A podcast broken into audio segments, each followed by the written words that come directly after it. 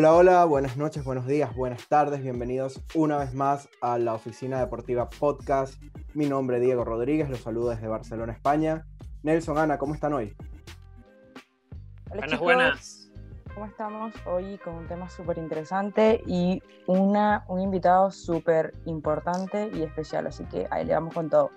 Buenísimo, buenísimo. Nelson, cuéntanos, convocaste a la Oficina Deportiva de Emergencia, ¿qué tenemos por ahí? Apretamos el botón de emergencia en una reunión súper importante, un tema delicado.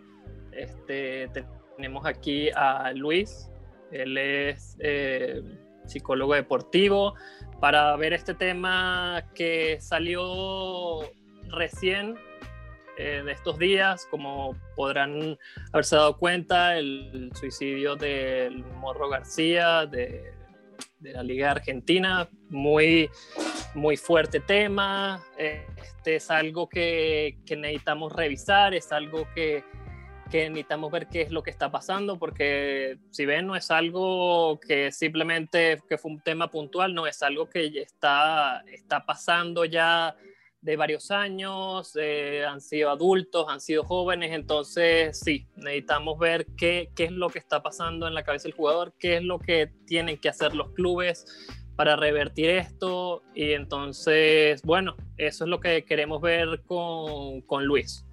Buenísimo, buenísimo, Nelson. Eh, un tema súper fuerte, súper importante para nosotros desde el punto de vista de gestión. Eh, presento a Luis, nos acompaña hoy Luis Avilés. Eh, Luis es de Guatemala, viviendo en Barcelona desde hace cuánto ya, tres años, Luis. Eh, sí, para todos, eh, dos y medio más o menos. Dos y medio, casi tres años. Luis lo presento un poco, él es licenciado en psicología clínica de la Universidad Rafael Latviar, podría ser. Landívar, Landívar. disculpa. Tú sabes que mi dislexia a veces pega un poco más. Además, especializado con máster en psicología deportiva y en la actividad física en la Universidad Autónoma de Barcelona y actualmente estudiante conmigo del máster en gestión deportiva en Sport Management School de Barcelona. Luis ha trabajado con tenistas, ha trabajado este, como psicólogo deportivo, es una persona de mucha experiencia, así que Luis, los micrófonos son todos tuyos para que nos cuentes un poco tu visión con este tema tan delicado que es la psicología del deportista, que a veces como que pasa de largo y se nos olvida que existe. Bienvenido. Muchas gracias chicos por, por tenerme aquí, la verdad que un placer poder ser, ser parte de este podcast. Eh, pues como ya lo mencionaban antes, soy, soy psicólogo del deporte, eh, especializado pues en mejorar el rendimiento en los deportistas, es, es nuestro mayor objetivo con, con, esto de la psicología del deporte.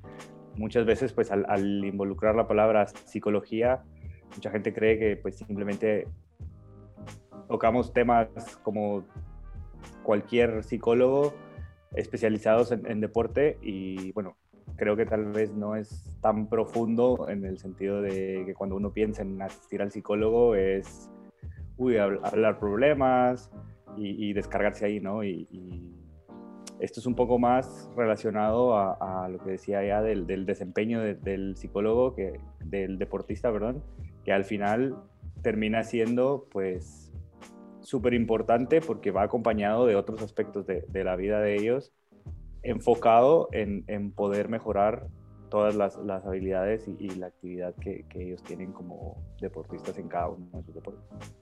Buenísimo. Luis, lo que tú dices, lo, lo que dice Diego, disculpa que tranqui, te interrumpa, tranqui. pero lo que dice Luis me hace ruido porque eh, justo en el tema que, que, que, bueno, que convoca esta, esta reunión, ¿no? que es un tema muy importante, está recién pasando, eh, leí por ahí una entrevista, la, bueno, de las últimas entrevistas del Morro, y él decía, los jugadores no somos robots, ¿ok?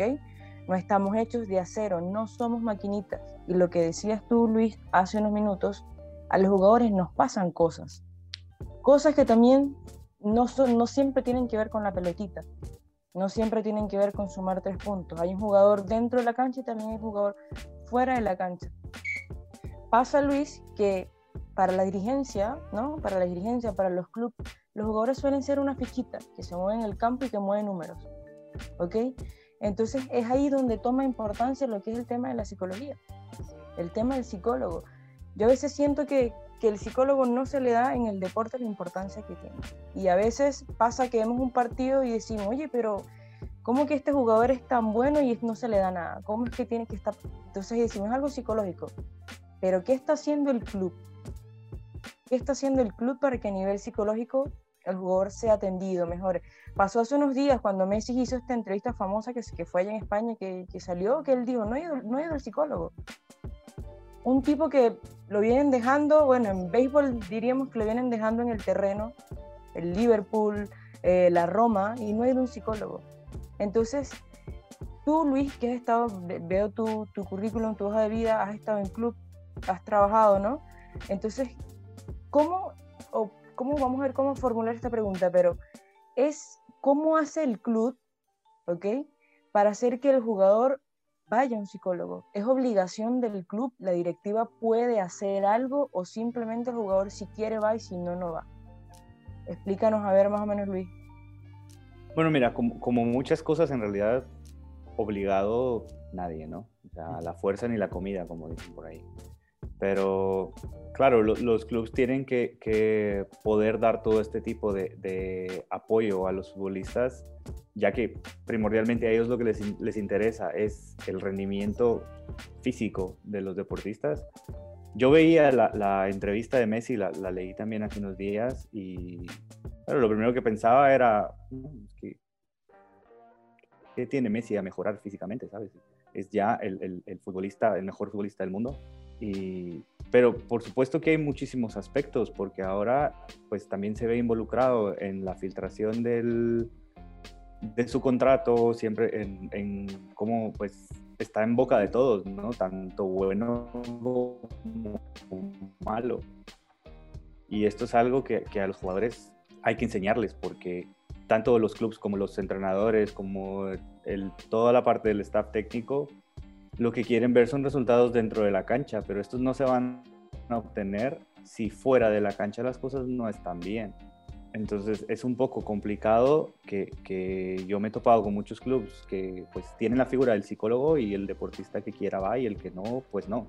Y tú cuando trabajas cerca con ellos te das cuenta que hay muchos cambios que pueden empezar a generar para el disfrute deportivo que ellos tienen dentro del deporte que practican y otros pues simplemente ya creen que son buenos y que fuera de esto es normal que tengan problemas, pero no hacen la asociación tampoco de, que si yo mejoro lo que está pasando fuera de la cancha, mi desempeño en la cancha va a subir también.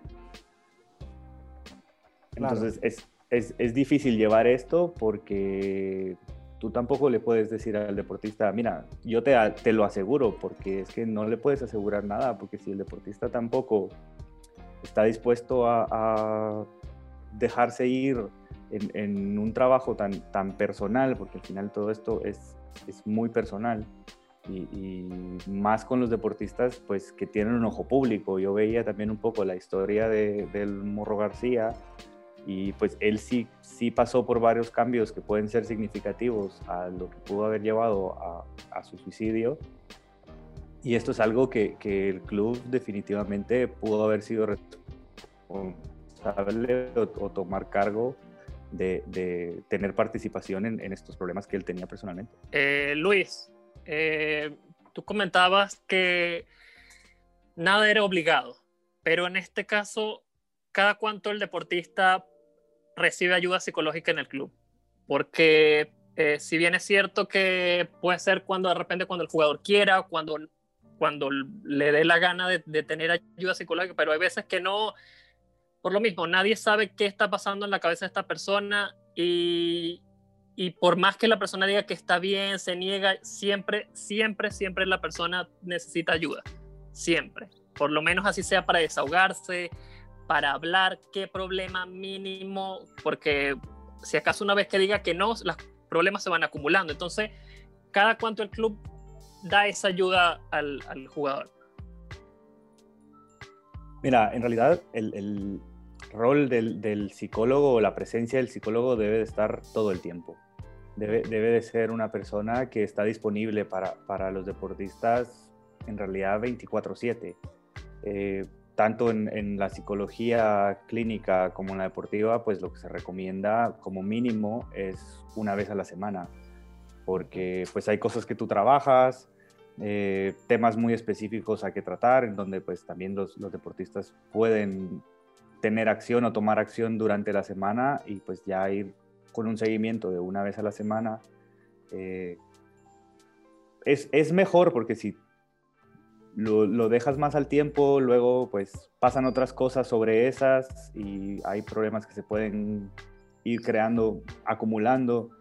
Eh, pero como te digo, el, psicólogo deportivo pues debe de tener una presencia tanto cuando están entrenando, durante los partidos, y, esto es algo que, ya siendo una relación tan personal, eh, tú ves un partido y ves que el, deportista puede estar molesto o le puede estar pasando algo, eh, puedes ir directamente tú a él y, hablarlo, ¿no? O decirle, mira, mañana nos reunimos o, venga, unas, un par de horas después del, partido.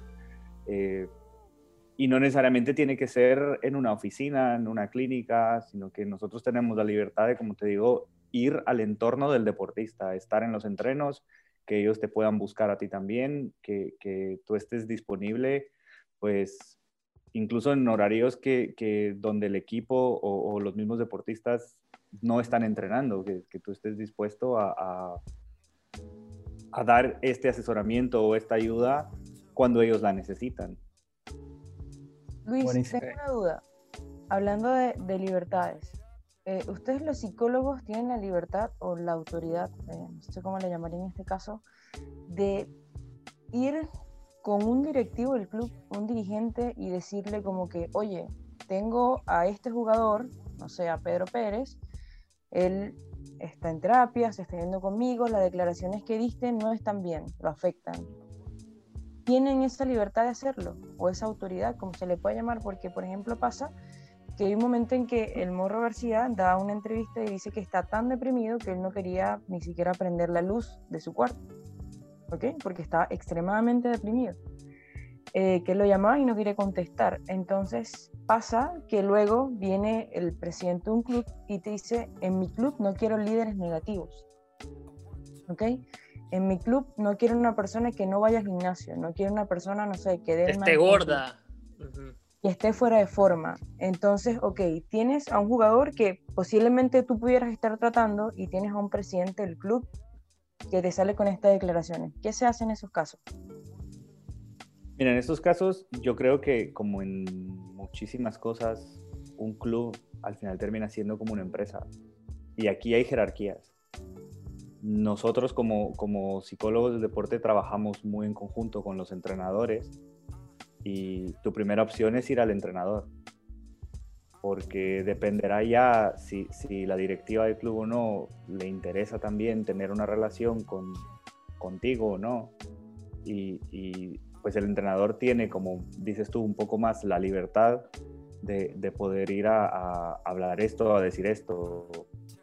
Yo no lo veo para nada mal, que, que claro, nosotros pues también generamos reportes, eh, por escrito y todo esto, que, pues muchas veces es simplemente el, entrenador el que los lee.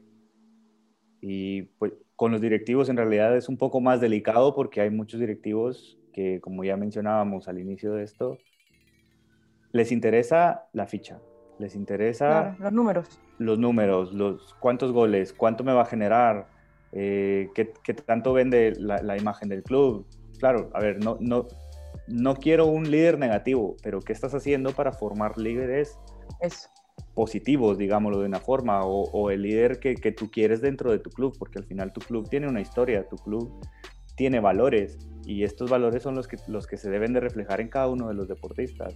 Y si bien no muchos traerán los mismos valores, traerán algunos, debe de haber una formación complementaria que sea ya de, como personas que nos, que nos que eduquemos a los deportistas a, a, poder entender más allá de lo que es tengo que ir al partido, tenemos que, ganar, sino que es qué reflejo yo fuera de la cancha, qué imagen estoy dando, cómo, cómo yo represento a mi equipo cuando no tengo la camiseta puesta.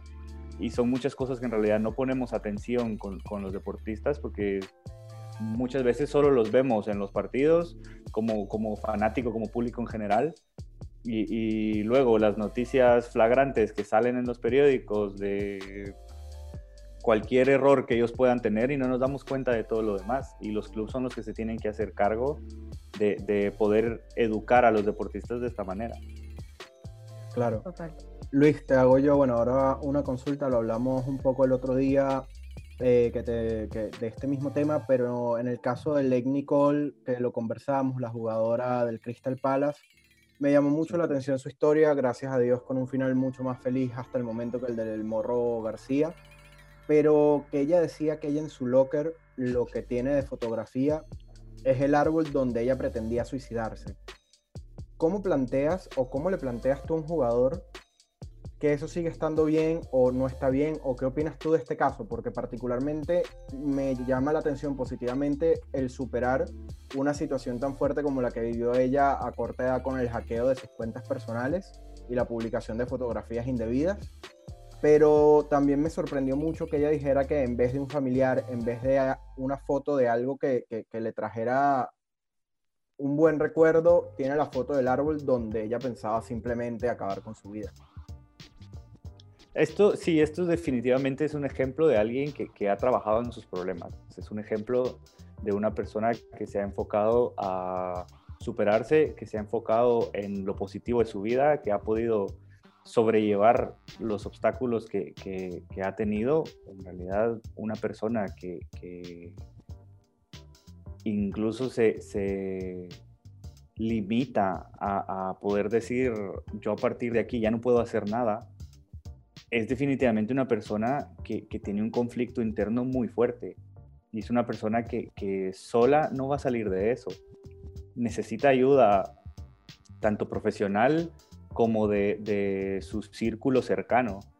A mí me parece genial en realidad lo, que esta chica comentaba, eh, pues lastimosamente sufrió este, este hackeo donde tomaron pues fotos y videos muy personales de ella y al ser ella una figura pública, digamos, que, como comentaba ella también, fue a, a varios clubs donde le hacían pruebas, se veían interesados por ella y luego le decían, mira, ¿sabes qué? Siempre no, gracias. Y que era por esto, ¿no? Por, por la imagen que, que ya tenía ella en internet, por, por lo que pasó y tener, tener una, una fotografía de, del árbol donde ella pensaba colgarse, a mí me parece que esto es un tema superado. Me parece que esta es la, dedicación que tiene ella ahora por, por, su vida, por lo que hace y, por pensar que si, que si tuvo esta calidad de problemas y al día de hoy los ha podido solucionar, ha podido seguir adelante, es que le sirve como motivación total, que no quiere decir de que no haya figuras importantes eh, dentro de su familia y todo que la motiven, pero muy personalmente, ella con, con este objeto se, se relaciona temas de, superación, temas de, yo puedo hacer todo lo que yo quiero, ¿sabes? Entonces, a mí me parece que, lo ha podido trabajar, que, que, se, ve que, la chica es muy profesional en lo que hace, es muy buena jugando al fútbol. Y esto es algo que, que se puede reflejar incluso, que yo creo que el nivel de ella también si no está al mismo nivel, puede estar un poco más alto después de lo que le sucedió. Buenísimo. Chicos, nos queda tiempo para dos preguntas. Eh, Ana, Nelson, no sé si tienen un par de preguntas más para Luis. Eh, sí, Luis. Eh, bueno, mira, te comento unos, no sé, bueno, si llegaste a, a escuchar o a leer estos casos. el año pasado en Argentina, dos jugadores jóvenes, 19, 18 años, este, que Alexis Ferlini y Leandro Latorre, los jugadores estaban en uno en Colón de Santa Fe, en otro en Aldo Civi. El club los liberó y no pudieron afrontar esa carga de estar sin un club. Eh, les agarró el estrés, les agarró toda la ansiedad posible y se suicidaron. Caso, dos casos súper lamentables el año pasado Entonces, mi pregunta es, ¿quién, ¿quién se hace cargo de aquí? O sea, el club una vez que los libera, mira, ya ve a ver qué haces, ya no es mi responsabilidad tenerte, pero ¿por qué? O sea, no hay, no hay algo, algún reglamento, algo que diga que, que, un jugador, que una vez que se libere el club, que aún en tal caso que necesita ayuda psicológica o de repente la asociación, la federación, algo que pueda ayudar a este jugador. Eh, porque una vez que se va, uno piensa, bueno, ya que decida él, que elija, ya no es mi responsabilidad, pero mira, este, hay muchos casos que han pasado así, no solamente estos jóvenes. Entonces, ¿quién, quién, se, ¿quién se hace cargo de esta parte psicológica?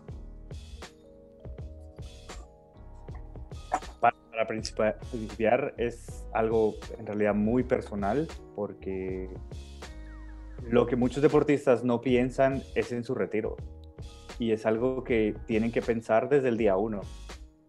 Si es responsabilidad del club, no lo sé, porque pues el club, como comentábamos, ve al deportista lo que le sirve, deportivamente hablando, y si pues ya no le sirve, los venden, los cambian de club y todo esto, el, trabajo es un trabajo muy personal, el trabajo que, los deportistas deben de, de, poder llevar para poder transicionar ya sea de un país a otro, de un equipo a otro, de qué voy a hacer después de, de, de, de, que mi vida deportiva se acabe.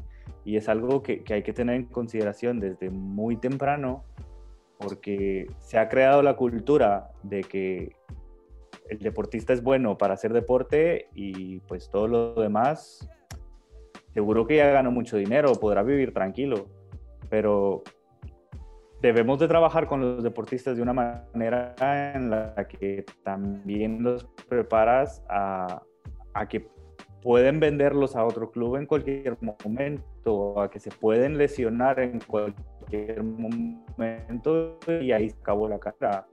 No muchas veces son capaces de, volver, de que pues también ya estos eran jugadores jóvenes, pero que tampoco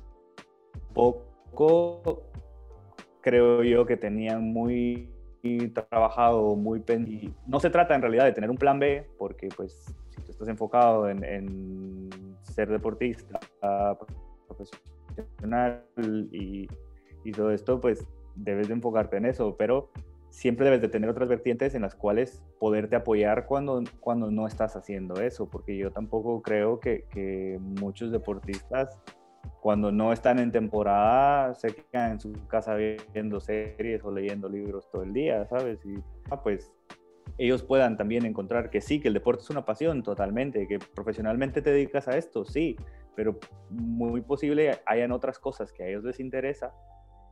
Y contestando un poco más a tu pregunta, deben ser los clubes y las federaciones los que fomentan el continuar con otras actividades fuera del deporte? Sí, también, porque a ellos no les sirve quemar a los deportistas, porque son personas, son, tienen sentimientos, tienen ideas como, como cualquiera, simplemente están más expuestos y, y su, su, talento es relevante dentro de la cancha, pero fuera de ella tienen otras muy buenas actitudes de las cuales pueden utilizar y sacar provecho también.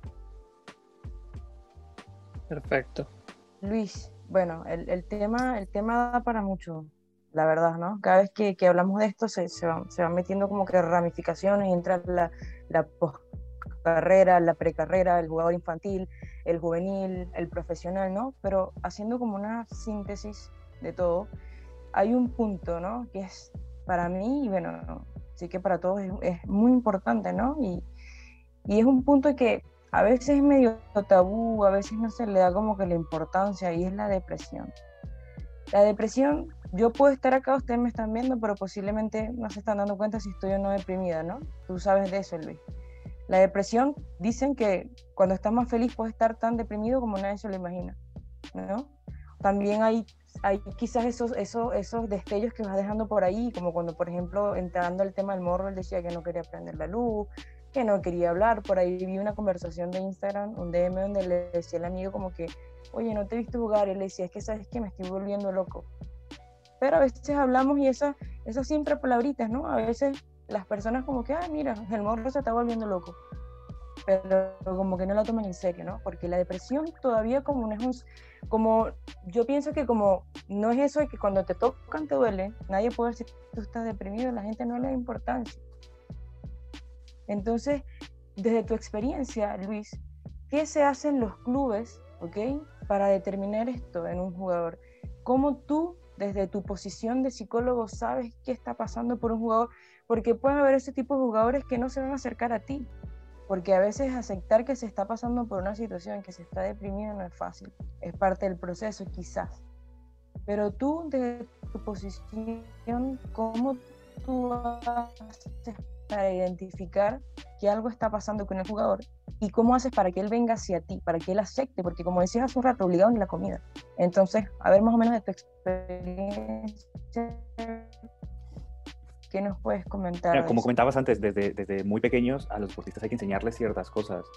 Y una de las cosas que nosotros trabajamos desde el inicio cuando trabajas con infantiles o, o juveniles son las emociones a, cómo gestionar las emociones, cómo expresarlas de, manera correcta, cómo de verdad entender qué es lo que estoy sintiendo, porque estoy enojado, ok, pero ¿qué te enoja? ¿Por, qué estás molesto? Estoy muy feliz, lo quiero compartir con todo el mundo. ¿Qué te hizo feliz? Sabes que, que las emociones en realidad no existen para arruinarnos el día o para hacernos el día más claro, sino que están para que nosotros podamos ser vivos, es parte de la, de la esencia de cada persona. Y, miraba yo un poco el, el, caso del morro eh, y pues él jugó en distintos países. Uno de estos siendo Turquía, ¿sabes? Entonces, que, que esto quiere decir de que, de que, todo su entorno iba a cambiar, de que toda la, la, la sociedad iba a cambiar, su forma de alimentación también. Y, y esto para cada persona es distinta, porque tú le puedes decir a un, deportista, mira, te tienes que ir a jugar a Turquía y puede ser el más feliz. O, luego le dices, mira, te vendimos a un equipo de Turquía y esto puede ser que, el jugador no lo acepte muy bien y no, y no lo pueda. En el tiempo ahí le puede quedar mucho conflicto. Entonces, el, el poder trabajar las, las emociones con los deportistas debe ser algo fundamental que se debe de hacer desde los niveles más pequeños hasta los más grandes, porque tampoco creas que porque ya eres un jugador profesional traes todas estas armas que, que has venido eh, creando conforme el tiempo. Hay muchos, hay muchos deportistas que, que no han podido tener este desarrollo, no, no se han podido identificar con, con todas estas eh, actividades de, de sociales o, psicológicas para, para, que ellos puedan sobrellevar los problemas que tienen.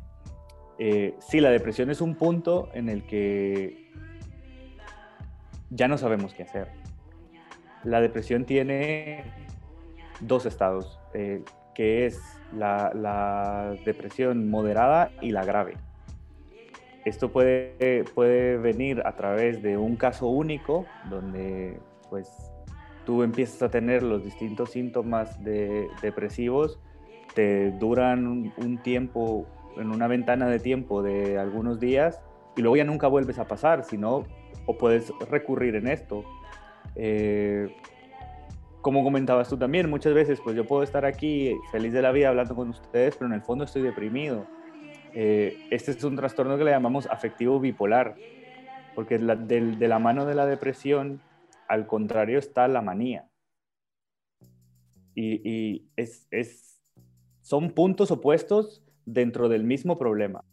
¿Vale? Porque la depresión, en el caso de este deportista, pues no, no quería salir de su habitación, no quería ni encender la luz, no quería hablar con nadie, no, no le apetecía ir a, entrenar, mm, muchas de estas cosas. Y luego tenemos, por el otro lado, el estado maníaco, es un estado de ánimo muy elevado, eh, irritable, con hiperactividad, eh, con autoestima excesiva eh, y en el caso de la manía hay una disminución de la necesidad del sueño.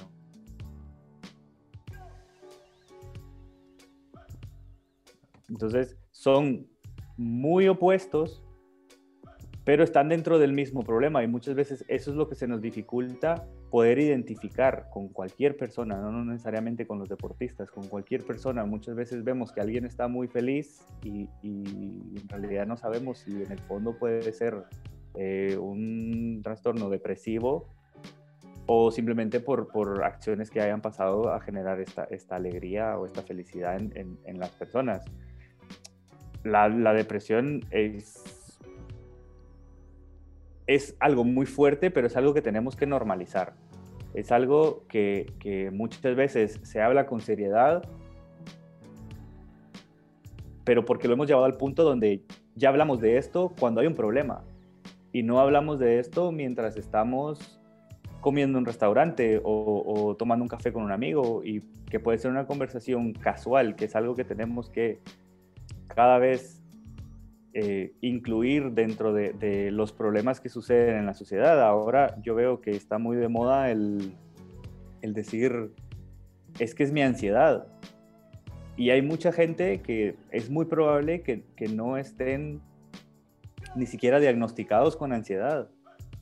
Pero ya vemos que cualquier momento que se dificultan las cosas es, tengo ansiedad, es que es la ansiedad. Y lo mismo pasa con la depresión, que ya nos sentimos un poco tristes, uh, estoy deprimido, ¿sabes? Pero eso es porque no podemos gestionar bien las emociones que, que nosotros tenemos y rápido cogemos un término con lo que lo asociamos, pero son términos muy extremos, que no muchas veces son adecuados y que yo creo, yo considero que aquí es donde se, se empieza a crear un poco el morbo de este tipo de situaciones complejo, ¿no? Con, todo, disculpe, pero con todo lo que dice Luis me queda claro una sola cosa y es que hay que buscar ayuda, de verdad. Eh, estoy un poquito, bueno, creo que yo no, he ido al, psicólogo, ¿no? No he, no he tenido la oportunidad, porque la verdad es que es una oportunidad que hay que darse y todos los términos, lo que tú decías, porque estás hablando muy clínico, un poquito más profundo, y, me quedé sorprendida, me quedé bastante sorprendida. Y wow, yo creo que, que si hay que sacar una conclusión de todo esto es que hay que buscar ayuda. Es que hay que buscar ayuda porque mira tú, yo por ejemplo lo de la manía lo desconocía. Lo desconocía todo, la moda, lo que dice Luis es verdad. Tú entras a Twitter y es ansiedad y depresión. Instagram, todas las redes sociales. Así que bueno, estoy súper, súper sorprendida.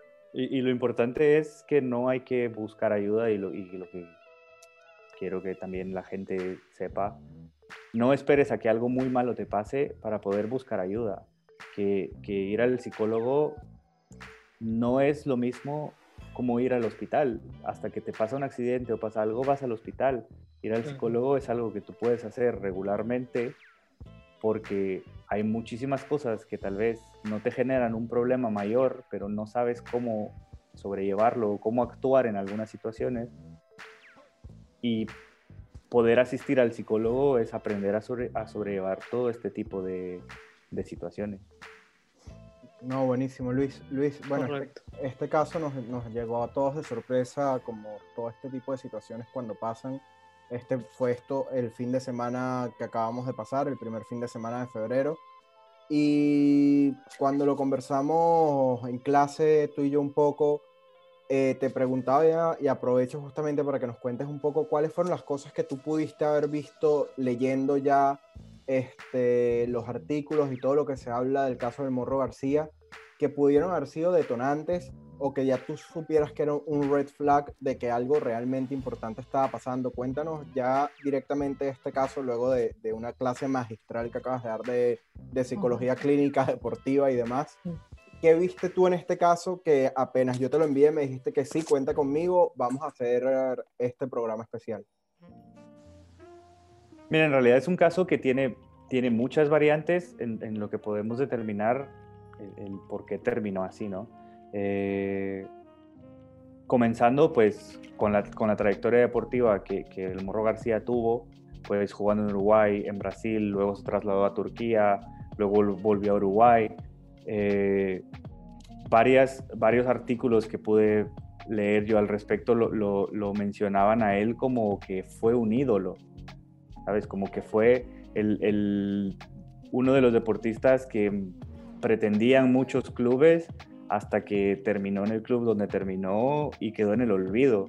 Un deportista que, tuvo la oportunidad de lucirse con su selección sub-20, pero que nunca llegó a la selección mayor porque pues también se cruzó en una época donde jugadores como Forlán, Luis Suárez, Cavani estaban, estaban en, en, la selección y explotaban más su imagen, estaban en equipos con, de más exposición y él no tuvo esta oportunidad. Eh, mencionaban también que, pues él tuvo una ruptura amorosa con su esposa, de, donde ya tenían una hija, no le, no le permitían ver a su hija y, y, este año él fue uno de los afectados con COVID-19 positivo, que es, la enfermedad que, ahora todo el mundo tenemos miedo de, de qué pueda estar pasando, vivimos en incertidumbre y, y, más siendo el deporte una de las áreas afectadas en, su totalidad por esta pandemia, pero sí hay, sí hay muchas cosas que, pueden llegar a, detonar en, o que llegaron a detonar en él para poder haber tomado la decisión que, que, él tomó al final. Requiere muchas agallas en realidad poder decir, me quito la vida. Eh, es importante mencionar también, él, él, sí estaba en un tratamiento psiquiátrico. No sé si, si esto fue personal de él que decidió hacerlo, si fue el club el que le gestionó poder estar en un tratamiento. Supongo que por los niveles en los que él jugaba, sí haber tenido el club cierto involucramiento en ver quién era el profesional que lo estaba asistiendo. Eh, pero ya un tratamiento psiquiátrico implica farmacéuticos, eh, implica medicarse y esto es un tema también delicado porque todos los medicamentos que están relacionados a la depresión sí inhiben ciertas actitudes o ciertas eh, eh, como ciertos detonantes que nosotros podemos tener dentro, que, que, es lo que nos hace sentirnos de manera depresiva, pero que al principio, cuando nosotros iniciamos un tratamiento psiquiátrico que involucra tomar una o más pastillas, las primeras dos semanas son semanas en las que nuestro sistema, nuestro cuerpo se adecua a, a, lo que estamos empezando a tomar. Entonces, todos los síntomas que él pudo haber tenido se incrementan. Si él ya tenía tendencias suicidas, era parte del, del psiquiatra que lo estaba atendiendo, darse cuenta qué tipo de actitudes tenía, qué, qué, qué tendencias se estaban desarrollando más Sí, sí, y esto es algo que, a los pacientes se les explica y a las personas con las que nosotros trabajamos se les explica desde el principio, si, si vas a llegar a medicar, eh, que supongo que él tenía, creo que, que, leía que tenía un poco más de un año de tener este tratamiento, una cosa así. Eh, que como comentaba antes también es algo que, que, que los clubs si más bien no van a proporcionar este tipo de, servicios a los deportistas, sí, sí deben de proporcionar cierta educación, porque pues él pudo haber tenido este problema y, probablemente otros jugadores tenían otros problemas, pero tampoco nadie pudo identificar lo que le sucedía a él, ya que men mencionan que el jueves no, el, jueves de la semana que él se decidió eh, suicidar, el jueves no asistió al entrenamiento y todo el mundo dijo, bueno, sí, no quería. El viernes tampoco y hasta ahí fue cuando decidieron ir a ver qué pasaba. Que si el entrenador hubiera estado, eh, no sé si más pendiente de él o al tanto al menos de la situación que estaba sucediendo, sus compañeros también estaban educados en, en, el proceso que él tenía, el proceso psiquiátrico, para tratar su depresión y todo esto, pudieron haber visto ciertos, ciertos actitudes que, que llamaran la atención de, de, tener cuidado con que él podía llegar a hacer algo. Totalmente. De hecho, bueno, yo, yo estuve leyendo por ahí que tenían varios uh -huh. días sin responder mensajes ni llamadas y fue como hasta el tercer día, como dice Luis, que un amigo llamó a un cerrajero y ábreme acá. fue donde según la prensa, pues estaba en la cama y tenía un disparo y le encontraron sobre la cama una, un arma, ¿no?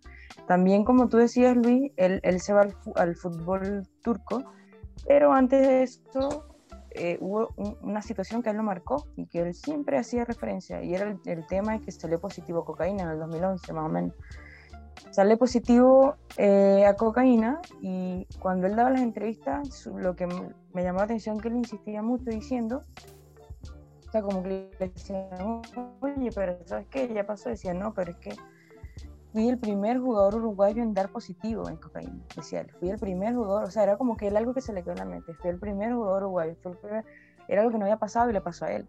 Le decía, oye, no sé, me lo echaron en una bebida, siempre, siempre, siempre he tenido como esa duda de qué pasó, entonces también son cosas que a la gente se le queda y que si no se trata, me imagino Luis que, que, van sumando, ¿no? A tantos problemas. Se va al fútbol turco y en el fútbol turco digo que le ponen una dieta a un tipo que pesa como, como 80 kilos, pesaba le ponen una dieta para que corriera como Usain Bolt. Y dice, yo me desmayaba en los entrenamientos. Le regalé todo lo que tenía a mi agente y dije, sácame de aquí. Entonces eso es básicamente lo, lo que tú decías, Son, son, cosas que, que, va sumando. Y ahí tengo uno, bueno, por mi parte, una última...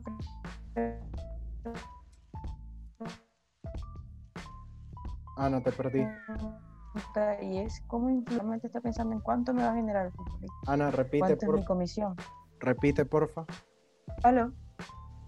Repite la pregunta, porfa.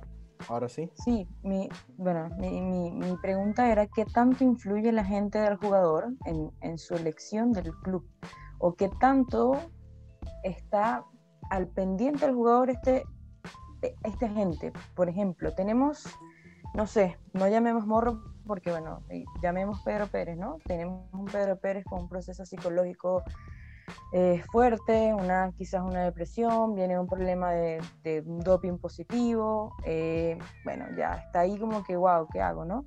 Y pasa por el tema de que cuando los clubes ven esto, el jugador puede ser muy talentoso, pero no te quieren. Podrás meter 100 goles, pero si vienes de una riña con un jugador como, como le hizo el morro, que estuvo preso y le tomaron la foto con el cartelito acá, vienes de un doping positivo, entonces, ¿cómo influye ahí en la gente? Porque por lo menos al Morro lo mandan a Turquía, que fue el equipo que lo quiso, que lo quiso contratar, que fue el equipo que le iba a seguir dando un numerito. Entonces, también la gente debe estar involucrado en este proceso psicológico. Sí, definitivamente, definitivamente los agentes son de, de, la primera línea que deben de cuidar tanto física como mentalmente a los jugadores, porque son, es el, es el producto de ellos al final es lo que ellos están representando y, lo que ellos están saliendo a, vender. Y, tú sabes muy bien cuando estás vendiendo algo, no, no, por hacer de menos a los deportistas por llamarlos productos, pero es que al final una gente, ese es su trabajo, ¿sabes? Y, tú sabes muy bien si lo que estás vendiendo está en buen estado o, o lo que estás vendiendo pues le estás haciendo una pantalla para que se mire bonito, pero sabes que por dentro puede fallar. Y, esto les va a generar problemas a ellos porque no solo es de, vender un jugador para yo poder generar mi comisión, sino que es de vender un jugador que, tenga un buen desempeño y pues si puede continuar aquí, perfecto, si hay que moverlo a otro sitio, tú debes de cuidar el producto que sales a vender. Entonces, también es parte del cuidado que deben tener los jugadores de poder elegir su agencia o sus representantes de una, de una mejor manera, de una manera en la que ellos también les tienen que exigir algunas cosas. Yo eh, personalmente conozco varios, varias agencias de, representación de futbolistas en específico y trabajé con una eh, en Guatemala donde ellos son los que brindan distintos servicios, eh, servicios de nutricionista, de psicología deportiva, asesoramiento, eh, porque esta era una agencia que, desarrollaba mucho talento para, volverlo profesional. Entonces nos involucrábamos mucho en, todavía en etapas donde los jugadores están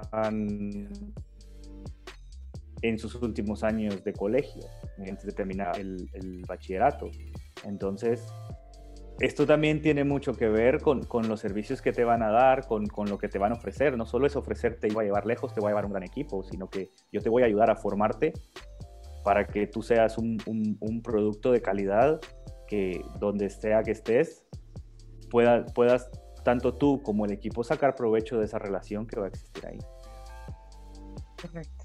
Buenísimo, Luis. Este, bueno, creo que ya por nuestra parte se nos alargó un poco el programa, pero 100% vale la pena, de verdad súper agradecidos de tenerte el día de hoy por acá, Luis, con todas las enseñanzas, con tu visión desde la parte psicológica del deporte, con qué hacer en estos casos y de hecho me gustaría que para despedirte nos dejes esa reflexión de soy un deportista joven, soy un deportista ya profesional o soy un deportista cerca de lo que es mi retiro. ¿Qué hago si estoy dándome cuenta que algo me está afectando? ¿Cuál es tu recomendación más allá de ir al psicólogo, que creo que es lo más sano que podemos hacer todos? Pues bueno, antes que nada, muchas gracias por, por tenerme aquí. La verdad que ha sido muy fructífero para mí también esto y espero pues que en un futuro también de otros temas podamos compartir y no, no sea tan serio como, esto, sino que podamos hablar de otras cosas y, bueno, a, lo que decías tú, Diego, pues primero que todo, que sepan que más que un deportista, tienen una esencia como persona, que, que cada uno de nosotros somos distintos, valemos por lo que tenemos dentro de nosotros, no física, no, no, no nada físico, sino que por lo que tenemos dentro de nosotros y la esencia que nos hace como personas, antes de poder ser eh, psicólogos, ingenieros, deportistas, lo que sea, somos personas y esto es lo más valioso que tenemos. Eh, y la verdad es que tenemos que saber pedir ayuda, tenemos que aprender a botar esa barrera de que la demás gente me mire débil, de que la demás gente vea que tengo problemas. No, todos tenemos problemas, todos tenemos altos y todos tenemos bajos. Y, mucha gente y a veces la gente que menos esperamos nos puede dar una mano cuando nosotros tenemos un problema, sea o no sea grave. No esperemos a que sea un problema que ya nos afecte el día a día para poder aprender a buscar soluciones, porque si ya estamos aturdidos con esto, encontrar una solución va a ser muy difícil, nos vamos a hundir más. Entonces, aprender a identificar las emociones que tenemos, aprender a identificar qué es lo que estamos viviendo en ese momento, qué es lo que yo más quiero y qué es lo que me sirve y a partir de esto, pues poder pedir ayuda a las personas que, que consideramos nosotros nos puedan ayudar y es que de una simple charla también muchas veces tú no sabes con quién te encuentras y estás contando algo. Muchas veces nos topamos con gente que ha pasado por lo mismo y no teníamos ni idea. Y la historia de otra gente nos puede servir a nosotros. Incluso Luis, este, eh, llegué a, escuchar, por ejemplo, el exfutbolista Oscar eh, Ruggeri. Él llegó a comentar que en sus tiempos de futbolistas no había eh, psicología, no había un departamento de que lo pudieran ayudar al jugador, no había nada de eso. Y, dice que lo que él llegó a estar obviamente deprimido, mucha ansiedad. Y para ese momento él dice que se refugió con su familia, su familia, con sus amigos, eso fue la, la gente que lo apoyó. Entonces, si bien de repente mucha gente que no, no va, le da nervios o lo que podrían de repente decir de él en terapia, qué sé yo, eh, que lo ven como una persona débil. Mucha gente también tiene esa posibilidad de que pueda desahogarse con su familia, amigos, no solamente ir a terapia, sino bueno, prácticamente con solo desahogarse y solo hablar, expresarse lo, lo, que tiene internamente también puede servir bastante. Pues la familia, amigos, todo ese, ese entorno cercano que, que lo puede ayudar también. Sí, de acuerdo. En realidad que la vida, la vida se trata de experiencias y cada uno de nosotros estamos creando nuestra propia experiencia, pero aprendemos de la, de la experiencia de los demás. Aprendemos de los errores de los demás para yo no cometer ese mismo error. Aprendo yo de mis errores para poderle demostrar a alguien más lo que a mí me pasó que no quiero que te suceda. Y, por el otro lado, historias de éxito también. Yo tuve éxito en esto y lo comparto para que al que le sirva y lo quiera aplicar, esperemos que también pueda tener éxito y si no, es, es, un constante aprendizaje que tenemos a través de experiencia. Totalmente. Luis, agradecerte, de verdad que sí. Cuando, cuando nos planteamos este, este episodio no sabía que iba a ser tan bueno y tan fructífero, ¿no? Venía con otras expectativas y hoy me voy casi que cuando llegue aquí gente a la casa y le voy a contar, le voy a hablar de la manía, la depresión. no, de verdad que es espectacular, espectacular, te felicito, manejas los temas, eh, un timing perfecto, ¿no? Para hablar de cada cosa, así que bueno, gracias por tu tiempo, sé que ya en España, no sé, son ya como las, como las 11 de la noche quizás, gracias chicos, Diego. Dejamos su, la red aquí para que sigan el Luis. por acá, la de también, en, no las usa mucho en su máster. Sé que por allá la están partiendo y lo va a ir brutal. Así que todo el éxito, muchachos, se lo merecen. Y ahí, bueno, gracias, gracias de verdad. Muchísimas gracias Luis, Ana, Nelson. Gracias, Nos vemos en la próxima oficina. Y Luis, bienvenido siempre que quieras y vamos a hablar de mejores cosas, lo prometo. Después nos venimos con unos algo así, por favor. chao, chao, se acabó esto.